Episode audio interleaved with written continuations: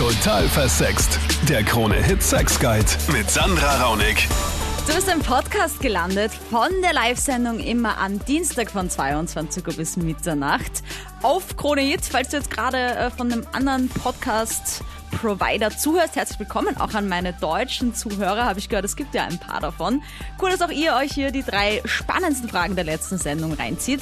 Und es war wirklich spannend. Die Tanja hat nämlich ein Thema mit ihrem Freund, der äh, trifft irgendwie auf der Straße ganz plötzlich eine ältere Dame, die ihn sehr herzlich, sagen wir mal, begrüßt.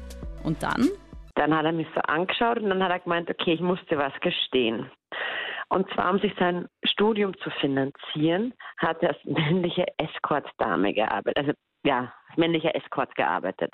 Okay, also er hat sich nicht als Dame verkleidet, sondern er war schon weiter ein Mann.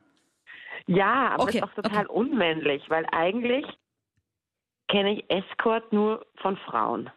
Okay, aber was meinst du denn mit Escort? Was hat er denn da gemacht? Es gibt ja verschiedene Escort. Es gibt ja die, die haben Sex, es gibt die, die treffen sich nur, die sind nur nette Begleitung. Was hat er Also gemacht? es war angeblich schon gehoben. Mhm. Ja, also im Endeffekt war es eigentlich eher Begleitung. Also er hat Damen zum Essen ausgeführt oder auf Veranstaltungen begleitet.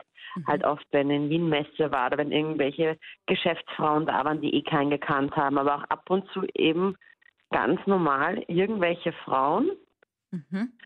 aus Österreich einfach begleitet, ja, zum Essen. Okay. Und dann war es ab und zu schon so, dass er mit denen auch hochgegangen ist aufs Zimmer. Okay, also sie ins Hotelzimmer weiter begleitet hat, weiter Ja, weiter eskortiert hat. begleitet hat. und dann mit ihnen Sex Oder hatte. halt, jetzt hat die eine Dame, die wir getroffen haben, das war aber so eine Art Stammkundin, die hat er halt dann auch öfters mal daheim besucht. Okay. Naja, ich meine, meine erste Reaktion, äh, also ich verstehe deine auf jeden Fall, dass du dir erstmal denkst, ha, das habe ich von meinem Freund nicht gedacht. Ähm, aber auf der anderen Seite finde ich es auch irgendwie ein Kompliment, weil das heißt, er dürfte ganz gut ausschauen, weil in meiner Vorstellung Na ja. ist Escort jetzt niemand, der es irgendwie, also weißt du, man muss schon gewissermaßen Nein. ausschauen. Und männliche Escorts sind, glaube ich, wirklich selten. Ja, das, also der ist wirklich fesch, groß, blond, guter Body, auch wirklich sehr charmant, sehr eloquent, gebildet. Ja, dann Gratulation Also mal zu deinem neuen Freund. Ähm, aber Ja, Tanja, danke, aber so ein bisschen getrübt jetzt, gell? und du, du, du hast jetzt welches Problem damit? Na, ich finde es zum einen, finde ich irgendwie unmännlich Okay. und auch ein bisschen grindig, Aha. ein bisschen eklig. Dass er quasi einfach so mit Frauen, seltsam. die er gar nicht gekannt hat, einfach so Sex haben konnte.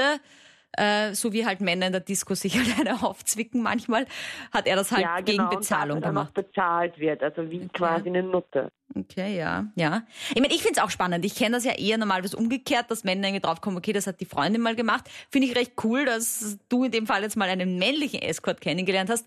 Monika, ist es unmännlich? Also ich find's einmal nicht unmännlich, weil gendermäßig müsste man es ja beiden oder allen Geschlechtern, die es gibt, es gibt ja nicht nur zwei heutzutage, unterscheidet man ja auch schon.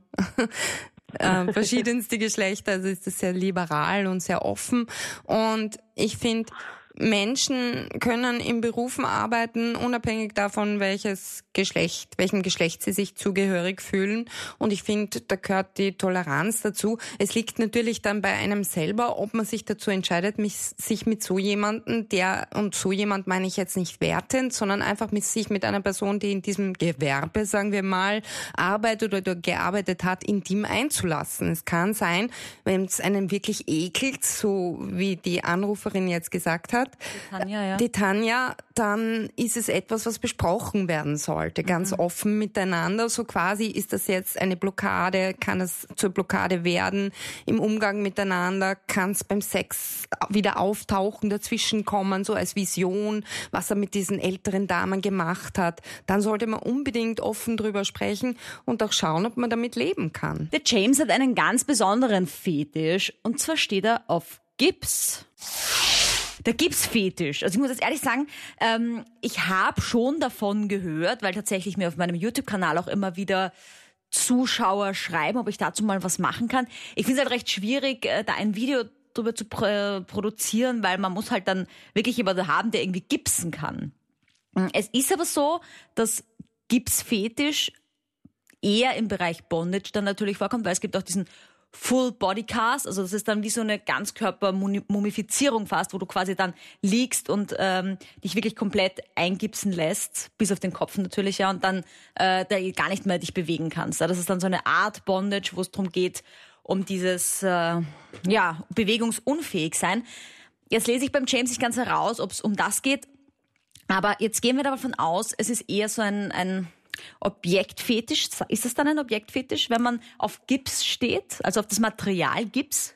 Ja, also wenn es ums Material Gips geht, dann ist es ein sinnlicher Reiz, der sozusagen den Fetisch auslöst, der den Fetisch darstellt. Wenn es jetzt aber um dieses bewegungslos gemacht sein geht, dann ist es eher in die Richtung selber zum Objekt werden, die Verantwortung abgeben, sich mhm. besser fallen lassen können, sich ausliefern, sich ganz der Sexualität öffnen und hingeben. Also nehmen wir mal an, ja, es geht jetzt aber eher um dieses, okay, er steht drauf, wenn eine Frau oder er selbst einen Gips am Fuß hat oder einen Gips an der Hand oder am Arm oder wo auch immer man Gips haben kann.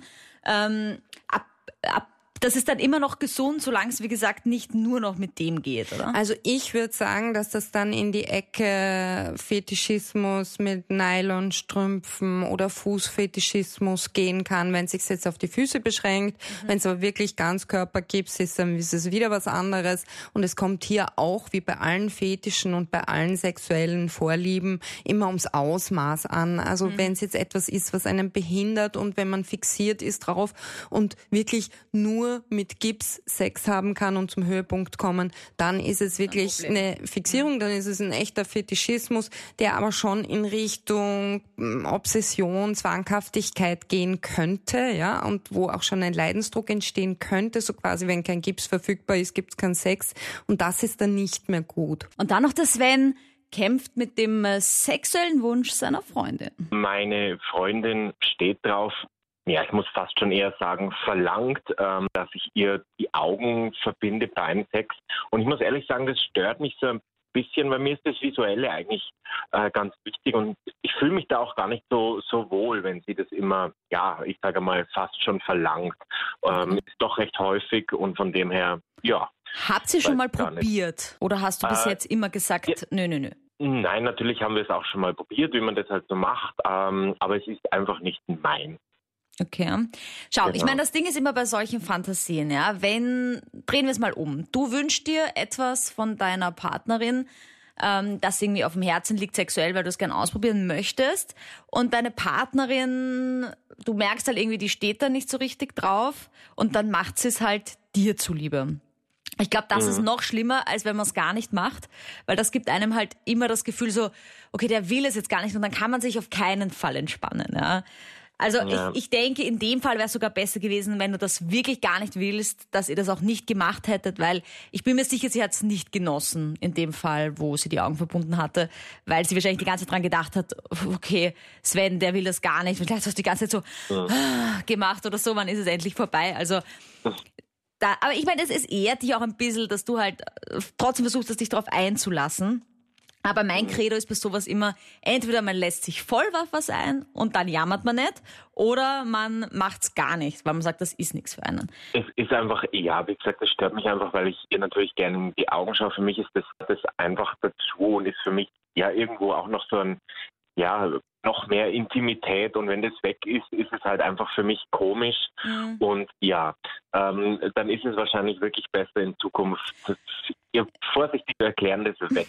Ja, das habe ich jetzt habe ich jetzt zwar so gesagt, Sven, äh, aber ich würde da eher bei dir auch schauen, warum das so ein Thema ist, weil es handelt sich ja jetzt nicht um irgendwas extrem Orges. Wenn es jetzt darum gehen würde, dass sie dich anpinkeln möchte, würde ich sagen, okay, gut, es gibt Menschen, die wollen das irgendwie gar nicht.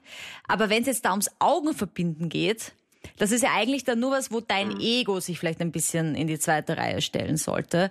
Weil wenn dir das wirklich ja. so taugt, ja, dann, und die Frage ist natürlich auch immer, da wird die Monika jetzt gleich einhaken, wenn sie das nur noch so kann, den Sex, und sonst gar nicht genießt, ist es ein Problem?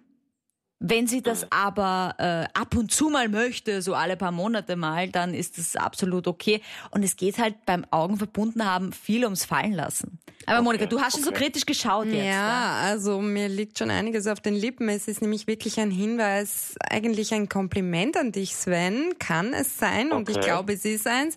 Nämlich so dieses totale Vertrauen, dieses totale Vertrauen. Ich vertraue dir blind im wahrsten Sinn des Wortes. Und du, ich habe das aber total süß von dir als Mann gefunden, dass du so Wert drauf legst auf diesen Augen- und Blickkontakt mhm, während ja, des Sex, weil mhm. viele Männer mm, machen die das Augen überhaupt nicht so, höre ich immer wieder in meiner Praxis. Sie machen die Augen zu oder denken auch an was anderes, sind ganz woanders innerlich und du willst offenbar Kontakt mit deiner, Blickkontakt mhm. mit deiner Freundin halten. Und das ist eigentlich auch ein sehr schönes Kompliment an sie.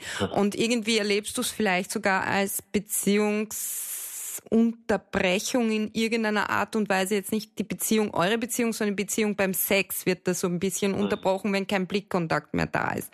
Und da wäre es einfach wichtig, das positiv zu lesen, positiv zu deuten und dann kann jeder das Seine haben. Also wenn sie jetzt immer nur mit verbundenen Augen gefickt werden will, sozusagen, dann würde ich mir auch schon Sorgen machen, weil dann will sie vielleicht für sich sein, ist es was Narzisstisches, mhm. kehrt sie sich in sich selbst und verliert den Kontakt zu dir. Aber wenn es ab ja. und an Spielart ist, ist dagegen nichts also, zu sagen. Danke, dass du hier diese Sendung unterstützt. Dabei bist du über die Podcasts, über Krone Hit, äh, übers Radio eben, wenn die Sendung läuft am Dienstagabend von 22 Uhr bis Mitternacht. Check auch mal meinen YouTube-Kanal aus. Der ist auch total versext. Ich freue mich über dein Abo.